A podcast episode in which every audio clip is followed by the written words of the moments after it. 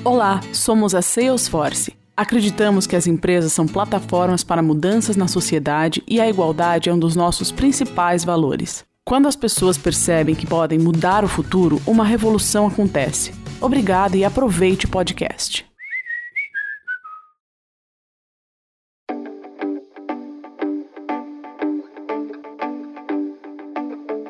Olá, bem-vindos ao podcast da Marie Claire. Eu sou a Laura Ancona Lopes, diretora de redação, e é com grande prazer que trazemos mais um episódio de nossa primeira série de podcasts, que tem como objetivo discutir o papel da mulher no mercado de trabalho. Aqui você vai acompanhar notícias, tendências, bastidores, debates que interessam a mulher no Brasil e no mundo. No nosso último episódio a gente falou sobre maternidade e carreira e hoje a gente vai trazer um tema ainda mais contemporâneo na discussão de gênero. A forma como nós, mulheres, em reuniões de trabalho ou até em encontros com amigos, somos frequentemente interrompidas por homens seja para falar em cima da gente ou explicar até mesmo o que nós estávamos dizendo, ainda que a ideia seja nossa, não deles. Esse comportamento tem nome, dois nomes na verdade, né? Mansplaining e Manterrupting. A gente vai desenvolver um pouco cada um deles ao longo desse episódio. E são termos que se popularizaram aqui no Brasil também em inglês e infelizmente ainda mais no mercado corporativo, mercado de trabalho.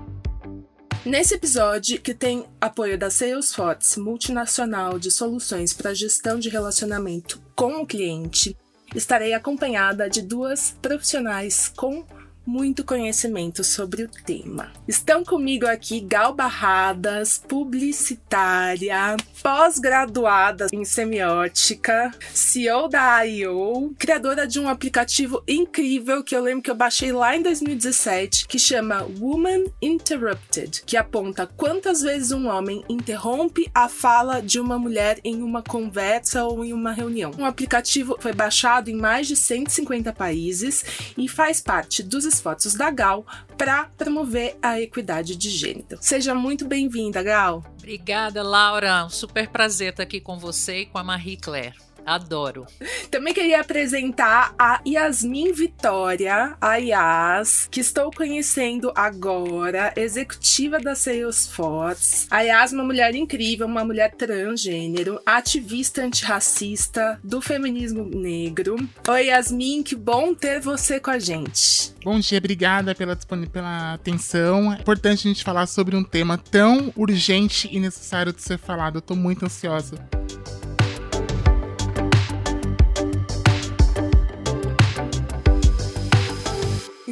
Começar fugindo um pouquinho do script, que eu acho que as nossas leitoras e leitores, né, e ouvintes, na verdade, eu tenho a coisa da revista na cabeça, eles muito provavelmente querem entender um pouco mais porque vocês duas estão aqui com a gente. Então eu queria que vocês contassem a questão da experiência com o tema que vocês têm e falar um pouquinho da carreira de vocês também, porque eu acho que vocês, na voz de vocês, a trajetória profissional das duas fica muito mais interessante do que eu apresentando apresentando. Então vamos lá, Yas? Não, obrigada aí, Laura. Bom, compartilhando um pouquinho com vocês, novamente obrigada pela, enfim, por esse espaço tão importante e oportuno. Como eu falei para vocês, acho que é importante a gente se fazer presente nesses espaços de poder, né, e de, e de grande alcance, né, como que é o espaço e a audiência que a Marie Claire tem junto aos seus uh, leitores. A minha experiência e todo o meu background, ele vem de grandes empresas, né, eu trabalho na Salesforce especificamente há quase dois anos eu comecei lá como estagiária no time de Customer Success aqui do Brasil. Eu estava no último ano da faculdade em administração de empresas. E aí aconteceu é, em um ano, a minha efetivação, tive recentemente mais uma promoção, agora faço parte do time da América Latina, aqui do pessoal de Customer Success, e estou muito feliz, assim, é um espaço onde eu consegui realmente materializar, externizar a pessoa que eu sou. Nem sempre foi assim, confesso, é, nesses últimos dois anos tem acontecido aí todo esse meu processo de explicitar, né, o meu gênero no espaço, sobretudo corporativo e acadêmico, E por que, que eu tô falando isso para você? Né, eu acho que é importante a gente também falar sobre os nossos pontos de partida, de forma que como que Muitas das vezes, esses espaços nos quais nós estivemos também acaba que driblando algumas questões, como que a gente permeia nesses lugares também, né? E muitas das vezes são lugares que acabam que uh, impulsionando a gente para alguns pontos específicos, né? Eu tive uh, as oportunidades dadas, e obviamente com todos os esforços e méritos também, é, não quero deslegitimá-los, mas que eu faço parte de um grupo que é minorizado, né? Então, uh, eu sou uma mulher trans, uma mulher trans negra, uh, venho de uma origem periférica. Então, como que se deu nesses espaços de vulnerabilidade que eu estive durante a minha trajetória em 27 anos, como que eu cheguei até aqui, né? Então, acho que é importante sinalizar que, óbvio, teve uma questão de esforços, dedicações, né, de estudos, de pesquisa, de conexões interessantes e oportunas, mas também de oportunidades.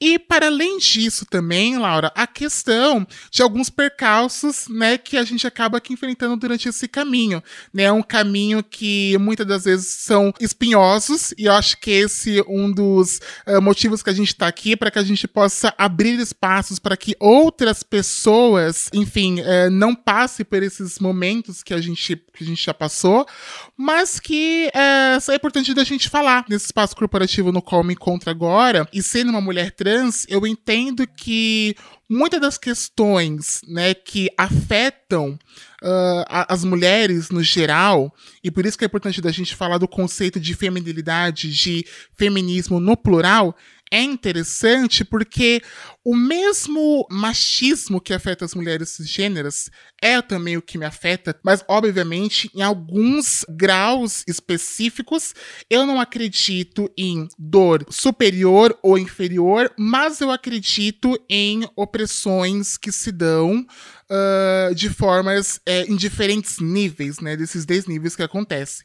Então, como que a gente pode, então, enquanto mulheres no geral, fortalecer umas às outras? Como que a gente consegue também dentro de um discurso que é é heterogêneo, né? A gente não tem uma única linha de raciocínio, a gente tem diversas vertentes, mas como que a gente consegue sim também criar uma unanicidade nesse pensamento e fazer com que ele seja sobretudo inclusivo? Muito legal, Yas. Obrigada por dizer isso. Acho que a, a ideia dessa série de podcasts é trazer visões bem diferentes dentro do mesmo tema, né? Porque cada uma de nós passa por situações como essa de forma diferente, como você mesma disse. E aqui eu vou já direto para Gal, porque lá em 2017, quando esse termo ainda era muito pouco conhecido no Brasil, né, do Mentorrupting, você criou esse aplicativo. Foi a partir de uma experiência pessoal sua?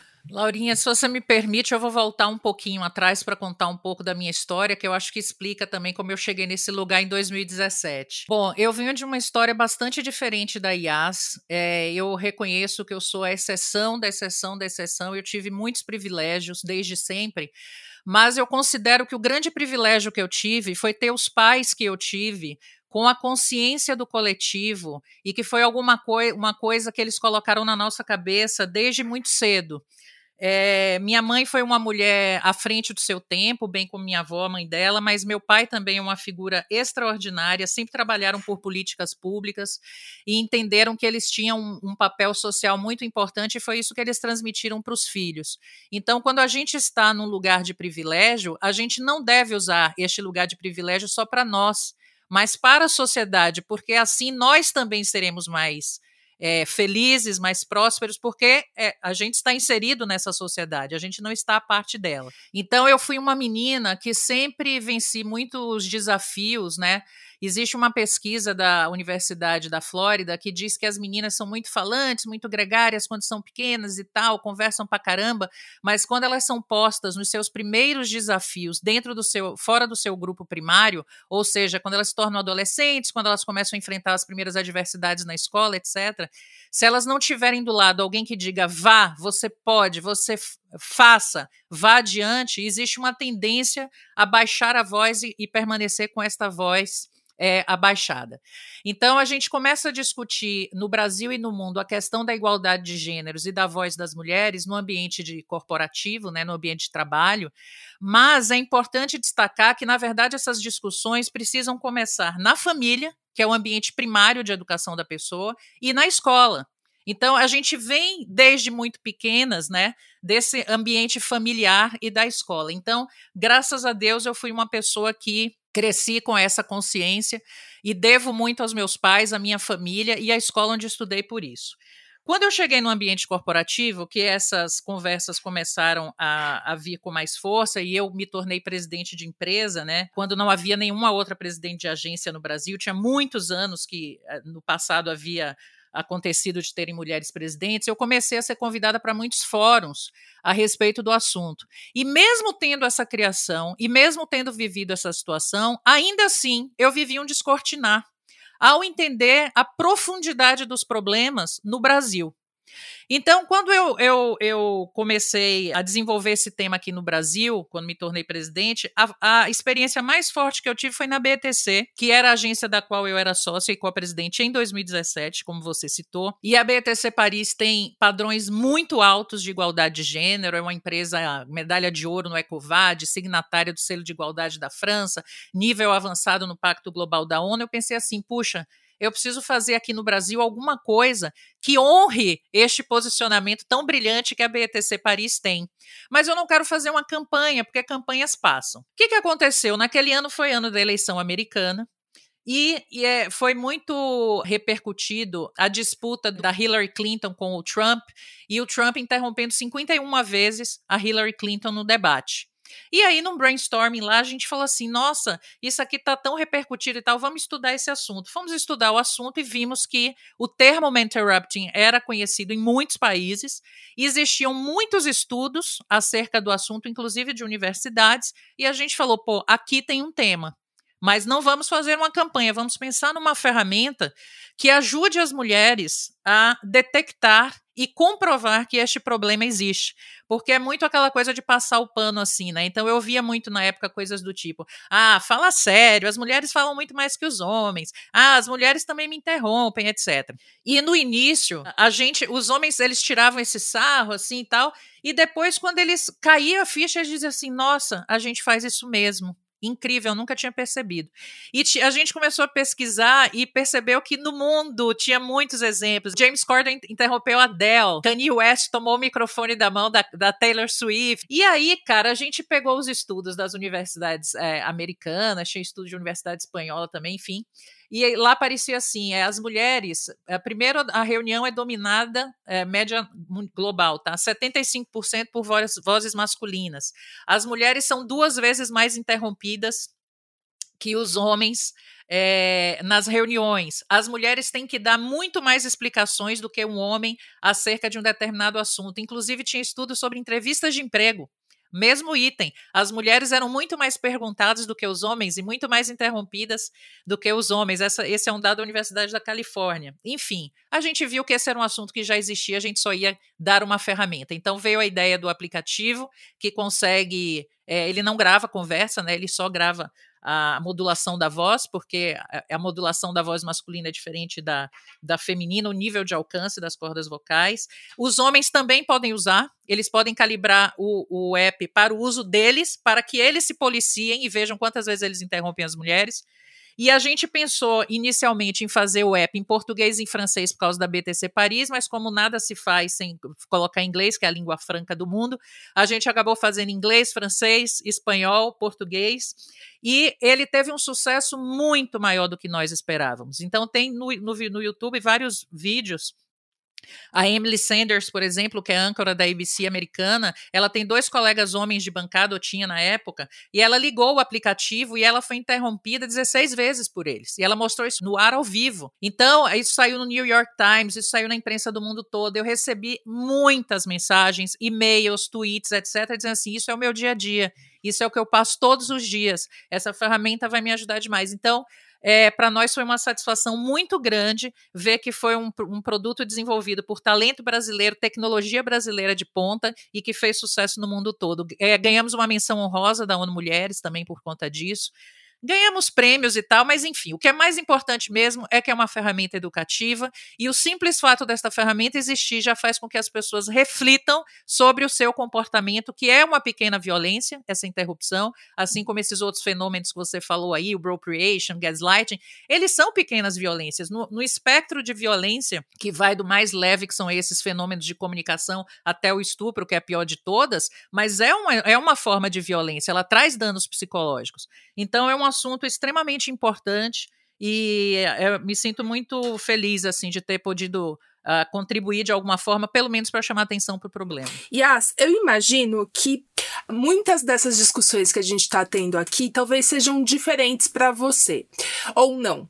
É, eu quero que você me explique quando você entendeu que o fato de você ser uma mulher é, num ambiente corporativo, ou numa faculdade, ou mesmo dentro de casa, fazia com que você não conseguisse é, expor a sua voz ou as suas opiniões da mesma maneira que colegas de trabalho, ou de faculdade, ou até dentro de casa que fossem homens. Laura, muito interessante essa pergunta, e até vou colocar como adendo o Calgal, assim, brilhantemente colocou, alguns tipos de violências, é, microviolências que acontecem e que muitas das vezes acontecem, ora de forma muito sutil, né? Não necessariamente de uma forma explícita, né? Então a gente uh, até aquelas violências que são as pessoas tentam colocá-las de uma forma cordial, como se fosse até um pouco recreativa, né? Então é, é, é muito complicado isso. As pessoas tendem a uh, universalizar algumas coisas, mas a gente sabe que no dia a dia acontecem violências que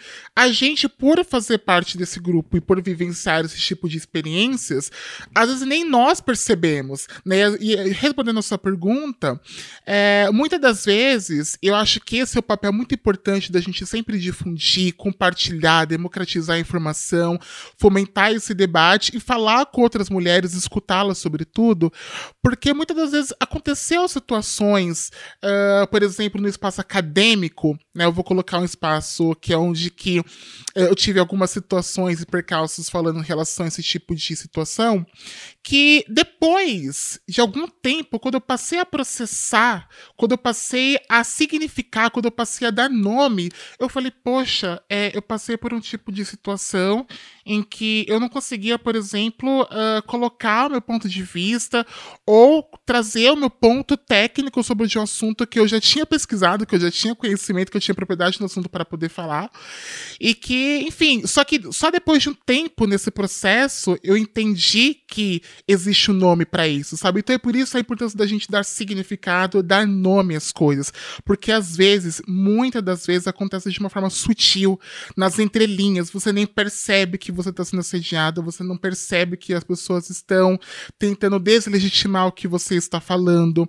Aquela informação ele está sendo validada e muitas vezes sendo passada o mesmo tipo de informação de uma outra forma, mas, mas por conta da experiência que aquele homem tem, né? Ou até mesmo a liberdade que o próprio patriarcado e até a branquitude. Eu vou até me, tomar liberdade aqui nesse debate para poder falar sobre isso, né? Tocando num ponto interseccional também, acabam que tendo, achando que a hierarquia não é do grupo do qual ele faz parte, dá essa liberdade para que ele possa legitimar, para que ele possa validar, para que ele possa ratificar, para que ele possa falar em cima de coisas que a gente ali já está falando. Né? Então, como que até essa questão de situações de interrupções que acontecem, ou tentativas de validações de fala, acontece também para mulheres trans negras, para mulheres cis negras, né, para mulheres no geral, né, mas acho que quando você começa também a entrar em alguns pontos mais específicos, entrar nas especificidades dos assuntos também, isso também, as operações elas vão se acumulando e dando um peso maior, né, para aquela pessoa ou para aquele grupo minorizado. É, então eu tive algumas situações que eu tive que, uh, muitas das vezes, por exemplo, ter que aumentar o tom de voz para que pudesse ser ouvida, né, ou do tipo chamar a pessoa de canto de, depois e fala, poxa, é. Cara, eu falei a mesma coisa, mas por que que numa reunião, por exemplo, se fez necessário para que você pudesse é, expor essa informação, mas que no final a mensagem era a mesma? Mas a gente volta naquela máxima da liberdade que esse que, que o próprio patriarcado e que a branquitude acha que tem porque não se discute né, masculinidades tóxicas, né? Não se discute também é, outras raças a não ser a negra. Então, como que a gente pode também entrar nesse debate pensando de uma forma interseccional e pensando que como que a gente também entende que, além do problema, como que a gente pode ser parte da solução também. Yas, você falou algo agora que uh, eu acho muito importante a gente frisar aqui e evoluir, que é dar nome às coisas, né? Eu acho que quando a gente é, tem uma sensação de que tem algo errado, mas não consegue explicar exatamente, quando isso passa a ter um nome, a gente começa a entender muitas outras coisas. E eu acho que esse foi, por exemplo, um dos grandes méritos do aplicativo que a Gal criou queria falar um pouquinho agora sobre mansplaining. O que, que é, né, o mansplaining? Ele é quando você está explicando uma coisa para um homem e o homem vai lá e explica exatamente aquela mesma coisa para você, como se um, a ideia fosse dele, ou como se você não tivesse entendido o que você mesmo estava explicando, né? Esse termo apareceu pela primeira vez num artigo chamado Speaking While Female, de 2015, da Sherry Sandberg, chefe de operações do Facebook. Essa pesquisa, ela citou um estudo feito por psicólogos de Yale que mostra como senadoras americanas, é aí, Gal, voltando lá na questão eleitoral, se pronunciam significativamente menos dos que seus colegas homens mesmo em posições inferiores. Engraçado, eu, eu, imagino que a gente tenha muito a desenvolver sobre também, né, não só a interrupção, mas a apropriação de ideias alheias, que ali é o gaslighting, mas nesse caso especificamente do homem explicar para você o que você está dizendo, eu tive numa reunião de trabalho há mais ou menos um mês atrás, a gente estava falando sobre isso porque a gente estava desenvolvendo um projeto e aí tinham, sei lá, acho que oito ou nove mulheres mulheres na reunião e um homem. E aí ele não sabia o que era é, mansplaining e eu expliquei para ele. E a partir do minuto que eu expliquei para ele, ele falou: Ah, então agora a gente vamos, res, é, vamos resumir a reunião. Aí ele, ele me explicou o que era o mansplaining durante a reunião. E aí ficou todo mundo olhando uma pra cara da outra, a gente em isolamento social. Aí eu olhei para ele e falei: "Muito obrigada. Você acabou de mostrar ao vivo. Eu tive que fazer isso, Gal. Era com, enfim, não eram pessoas da minha empresa e tal, mas eu não me aguentei, porque eu falei: "Você acabou de mostrar na prática como o mansplaining funciona e todas aqui sabemos, né? Então, assim, é o tempo inteiro. Praticamente um esquete do Porta dos Fundos, né, Laurinha? Isso aí. É! Ao vivo Parecia o Adnet. É. eu queria entender, é, Gal, você é isso, assim, você foi, na, pelo menos da minha geração ali, a primeira grande diretora de uma agência de publicidade internacional sendo mulher. Como foi, e assim, a gente sabe que o mundo publicitário, mundo de comunicação em geral, né, jornalismo também, tem a figura do homem que sabe de absolutamente tudo. Como que foi para você chegar nessa posição e o que que você teve que passar nesse neste sentido, inclusive gaslighting também, que imagino que muitas ideias suas devem, pelo menos, ter sido tentadas de apropriação no meio do caminho. Cara, é o seguinte, é, de novo eu invoco aqui o apoio que eu tive é, na minha infância, na minha adolescência, para eu formar meu temperamento. Então é assim, é, eu, eu simplesmente fiz, eu simplesmente fui adiante. E eu sempre fui aquela pessoa que defendeu muito a posição é, das mulheres né, nas salas de reunião e no trabalho, o direito à promoção, o direito a disputar ideias, o direito a disputar cargos, porque para mim parecia muito absurdo que isso não fosse possível. Realmente o mercado publicitário é um mercado bastante difícil, como outros, tá? O financeiro, do direito, etc, etc. E sempre teve uma, uma, uma, uma supremacia, assim, uma dominância é, masculina muito grande. Eu atendi conta de cerveja durante muito tempo e hoje em dia eu fico muito feliz de ver que as principais dirigentes no marketing nas cervejarias são mulheres, mas na minha época não era assim. Eu era sempre a única mulher na sala de reunião e eu não percebia como existiam atitudes machistas contra mim. Eu não percebia na época. Quando o tempo passou, eu olhava para, eu comecei a olhar para trás e dizer assim: "Nossa, aquele episódio que não me deixaram entrar na sala. Era isso. Ah, a piada que faziam com o salto que eu usava porque eu atendia conta de cerveja. Imagina usar saltinho para usar de cerveja. Eu ouvia coisas desse tipo. Não, não, não me ligava, sabe, que aquilo ali era uma, era uma piada sexista. Eu não, não tinha essa noção. Por quê? Porque eu sou de uma geração é, onde a cultura machista, né, sempre nadou de braçada, nada até hoje, mas para minha geração era muito pior. Então precisou que o tempo passasse e eu fosse entendendo tudo isso para entender que aquilo se tratava de práticas machistas. Mas efetivamente é, eu sempre fui adiante, sempre, sempre. Eu nunca me deixei parar por nada. Tem uma, uma coisa aqui também que é, a gente fala que o meio é a mensagem, né? Uma frase de McLuhan. Então, essa mesma dificuldade que a Yas é, colocou aqui, pô, eu chego, eu sou negra, eu sou mulher, é, e, e, e, só por isso eu, é, não me escutam, etc. E o que, que acontece, cara? É, eu me colocava sempre como a pessoa que, que eu, não, eu não tinha medo de falar. Eu simplesmente falava, e talvez falasse até por ignorância, por não saber que eu poderia ser freada ali, mas eu simplesmente ia, eu simplesmente ia. Mas isso me deu uma consciência de que quando eu cheguei neste lugar de poder, eu precisava abrir espaço para que outras mulheres tivessem as mesmas oportunidades que eu tive e talvez não tivessem tido o mesmo background que eu tive, o mesmo passado, a mesma educação que eu tive. Então eu sempre falava para elas o seguinte: olha, esse negócio de entrar na sala em último lugar e sentar no fim da mesa de reunião, esquece. Senta no lugar da mesa de reunião, que é o seu lugar para você ser vista, para você ser ouvida. Na hora de falar, não fica encolhidinha com os braços cruzados. Levanta o peito e fala em alto e bom som. Ah, mas eu entro na reunião e ninguém quer ouvir o que eu tenho a falar. Eu falei: se coloque, você tem que se colocar para você ser ouvida. Na hora de tirar a foto do encontro, nada de se oferecer para tirar a foto. Você tem que aparecer na foto. Então, outro dia mesmo aconteceu comigo. Eu entrei no LinkedIn de um amigo. Cara, a foto era a coisa mais terrível do mundo.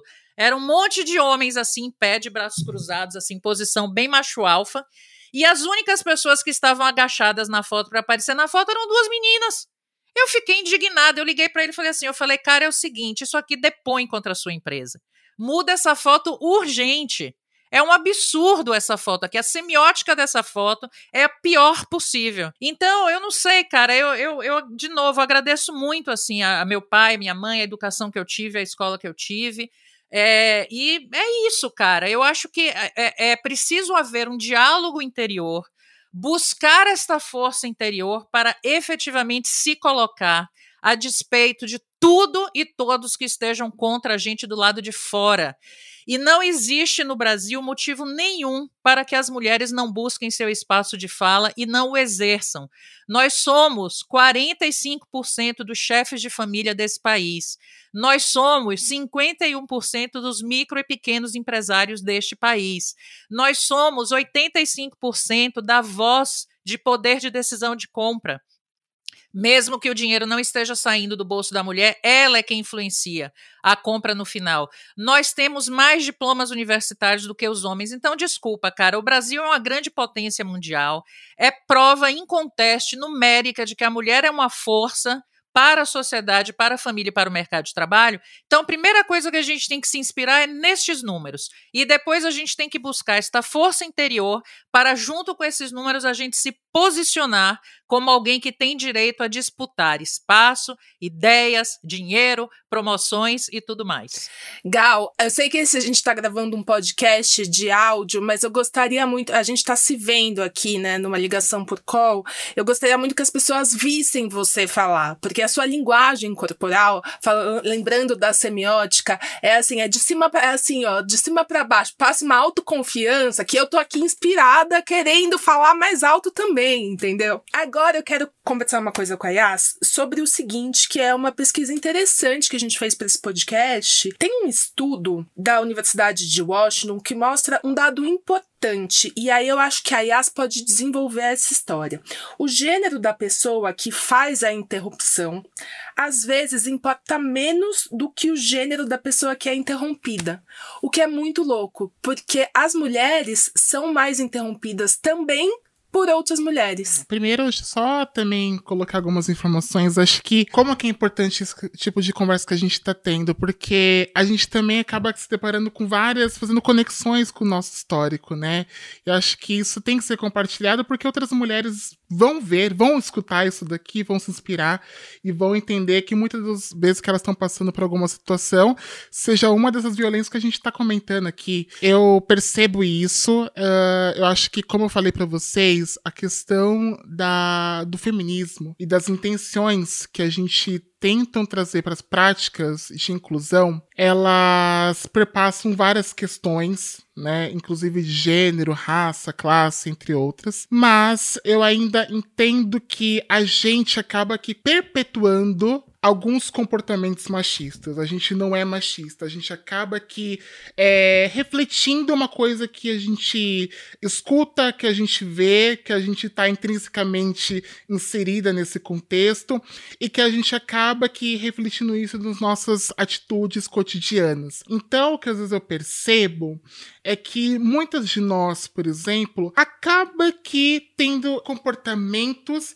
que a gente muitas das vezes é, prega contra, mas porque realmente se faz necessário a gente falar sobre isso. Enquanto a gente não tiver noção de que isso está sendo contra o movimento para o qual a gente faz parte, acho que a gente está dando tiro no nosso próprio pé. Não é uma intencionalidade de mulheres que acabam interrompendo umas às outras, mas uma situação de uma forma implícita e não intencional de acabar tendo alguns tipos de comportamentos que às vezes nem ela tá percebendo e que tá de fato comprometendo com uh, todas essas questões que a gente tá falando, entendeu? Então é por isso que é importante a gente cada vez mais escutar também uh, outras mulheres com diferentes perspectivas, porque se a gente também tá falando apenas é, entre mulheres para mulheres, uh, e muitas das vezes esse grupo ele é totalmente homogêneo, a gente vira também com uma, uma reunião simplista, onde a gente acaba aqui não tendo também um olhar através de outras lentes.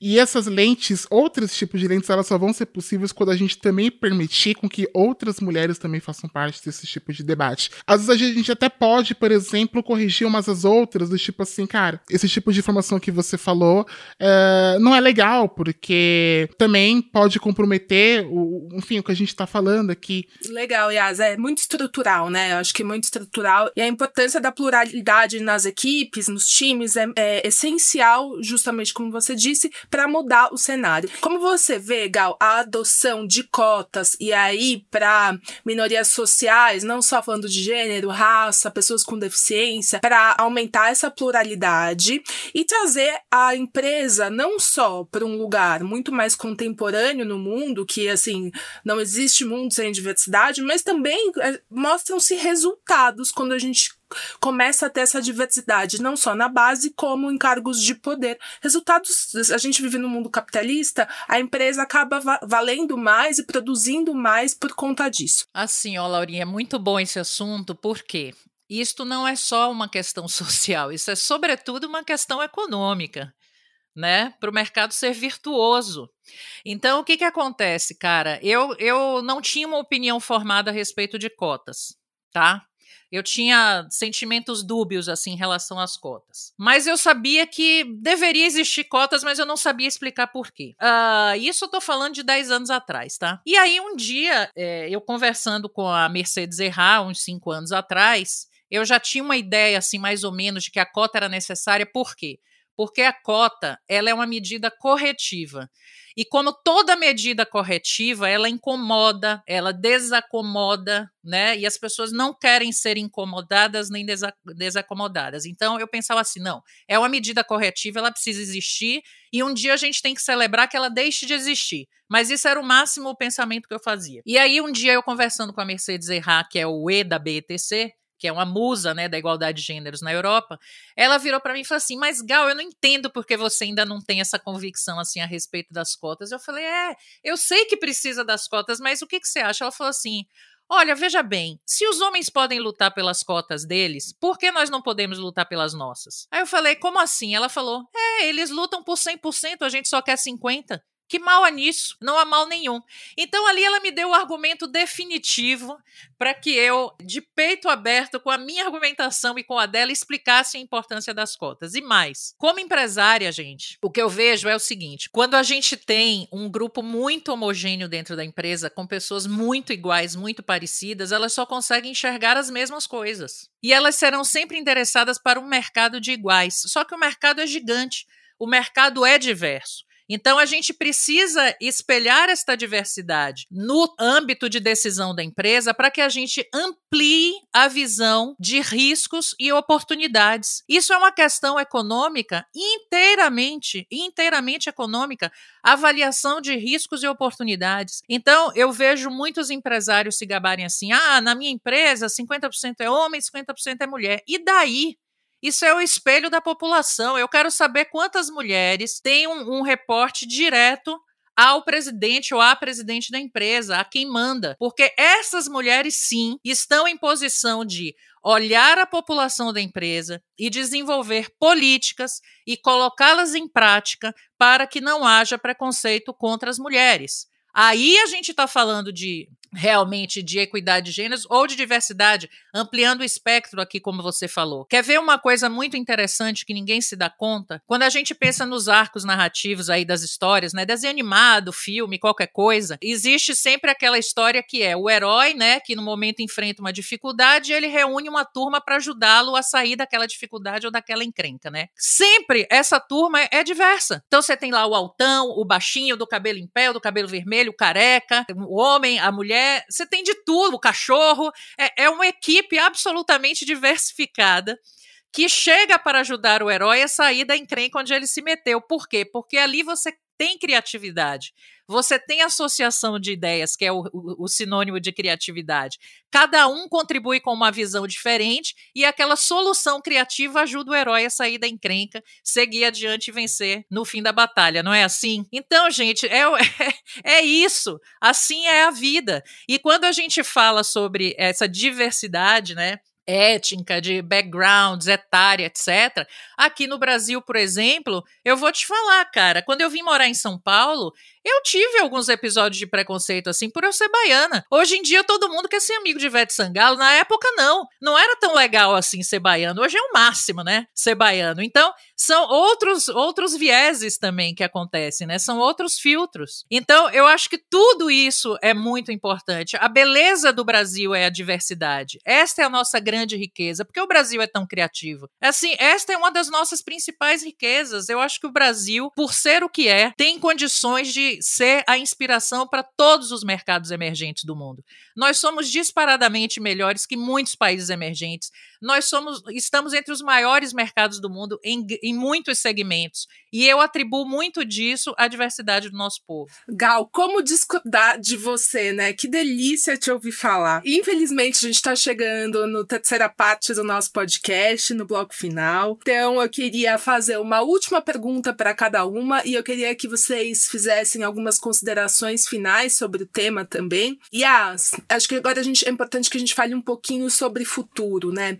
Além é, dos temas que você pontuou aqui dentro, o que, que você acha que dentro das empresas em específico, você pode até citar uh, sales fotos que você trabalha, mas assim, que ações você vê de concretas que mudam essa realidade? A Gal agora falou um pouquinho sobre cotas, né? Mas que deixam o trabalho dia a dia mais orgânico, menos é, corrompido para as mulheres, né? Que elas conseguem fluir mais a sua criatividade ali. Você consegue identificar algumas ações que as empresas podem fazer em relação a isso? Primeiro, a gente tem que ser intencional nas nossas ações. Né? Eu entendo que mais do que ser vocal, ser intencional, como que a gente também é, entende que a gente pode garantir equidade nas ações e também um outro conceito que é tão importante quanto a questão de inclusão dessa diversidade que é uma obviedade, primeira coisa que a gente tem que também ter conhecimento é que como a gente pode garantir também proporcionalidade também, né? Como que a gente pode permitir com que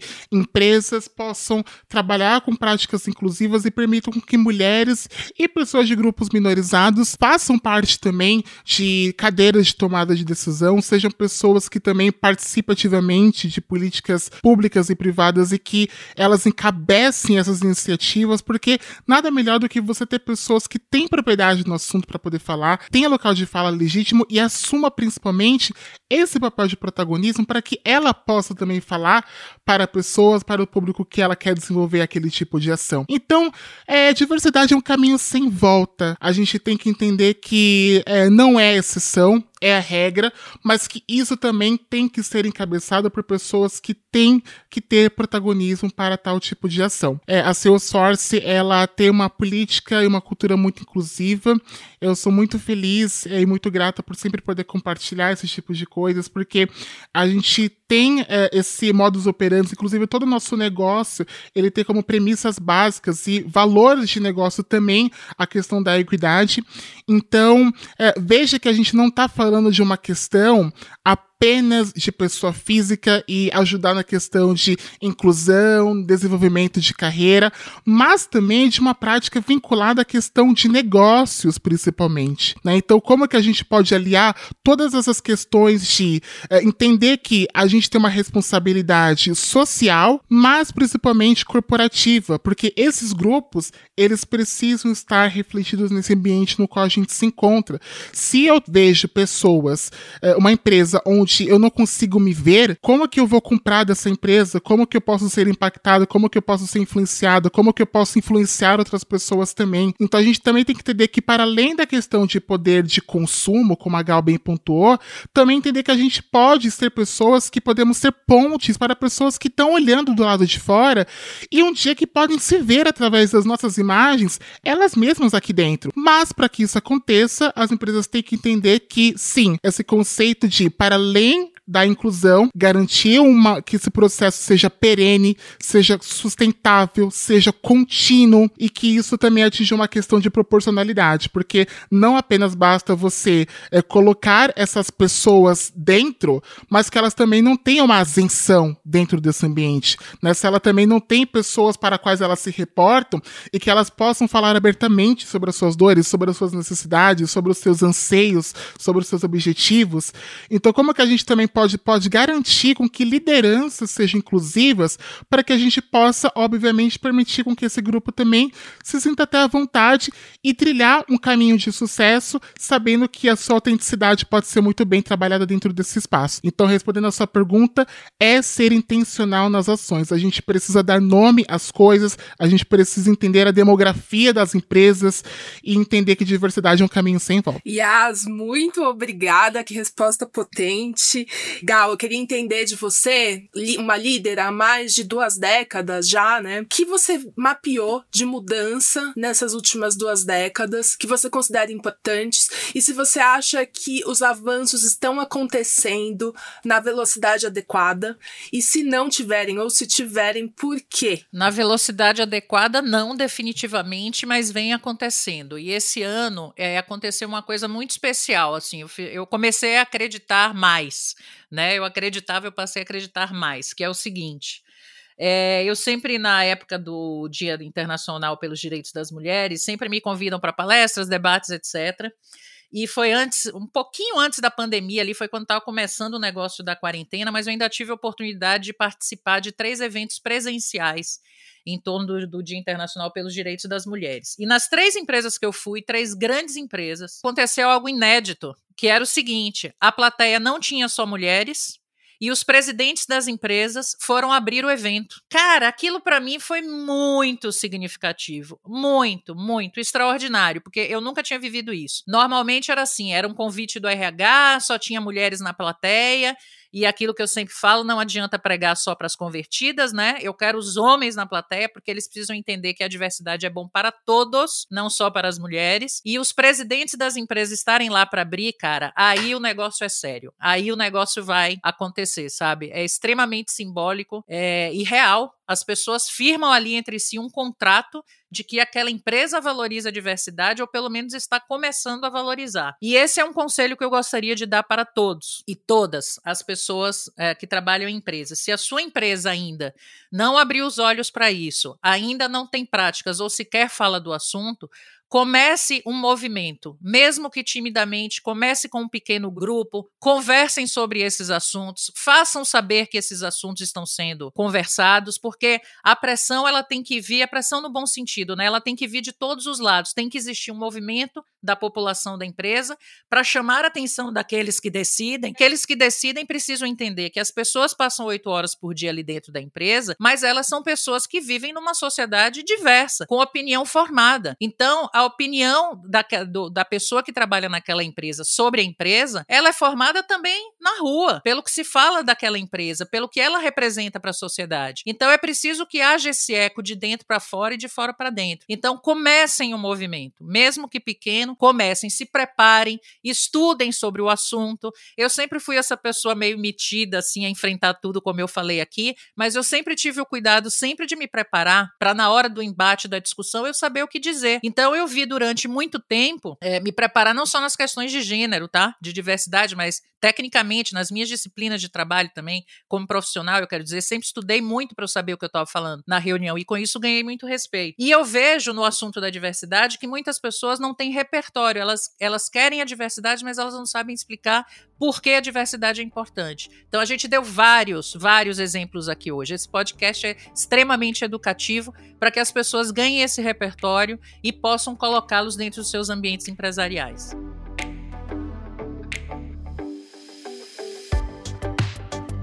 Muito obrigada, Gal. Muito obrigada, Yas. E antes, já que estamos falando de educação, né, eu queria que vocês compartilhassem um livro, um filme, uma série ou alguma coisa que a gente possa se aprofundar justamente para melhorar esse repertório, Gal. Eu quero dar uma dica, eu vou falar primeiro, porque talvez vocês tenham a mesma dica que eu.